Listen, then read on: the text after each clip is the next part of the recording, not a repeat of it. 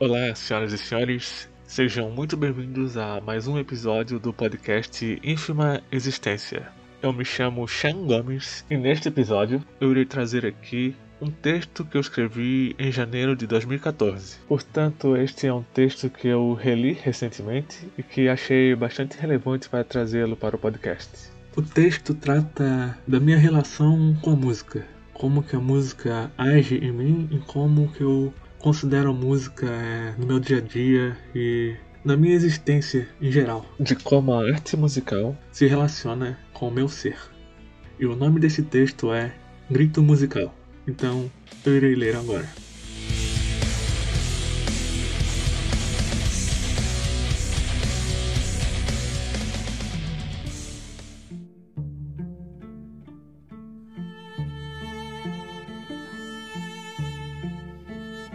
Música é algo fundamental em minha vida hoje em dia.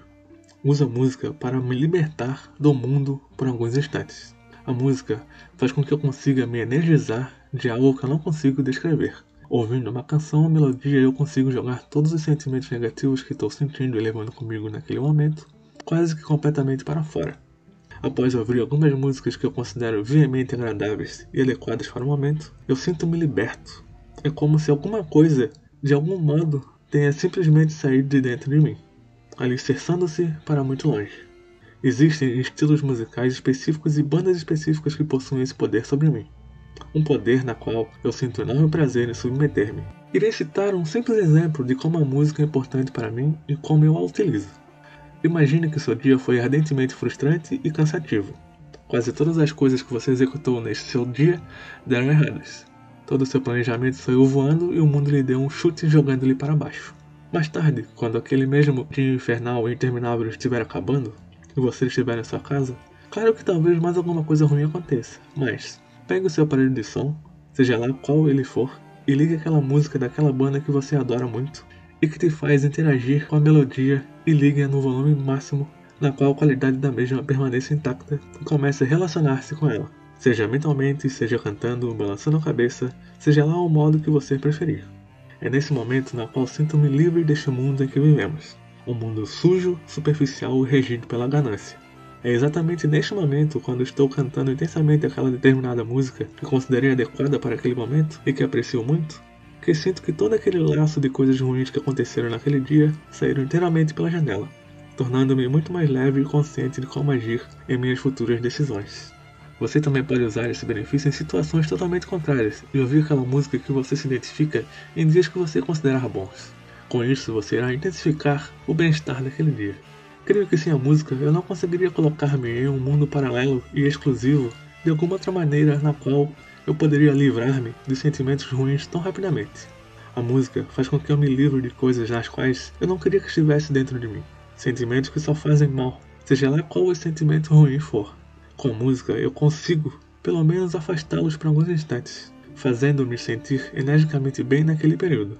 Interagindo e sentindo a música, eu consigo lançar abundantes gritos para longe que há muito ou há pouco estavam presos e precisavam ser libertos em algum momento. É através deste grito musical que todas as coisas ruins internas desaparecem e onde ao mesmo tempo eu encontro a liberdade em minha frente.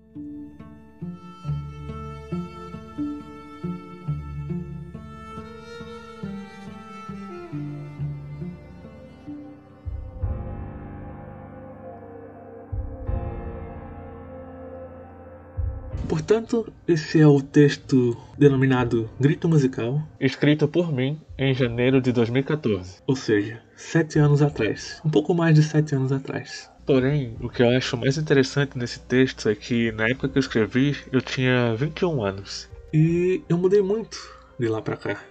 Muitos pensamentos mudaram, muitas reflexões que eu tive fizeram com que eu mudasse como pessoa e agisse de forma diferente em inúmeras coisas né, do meu dia a dia.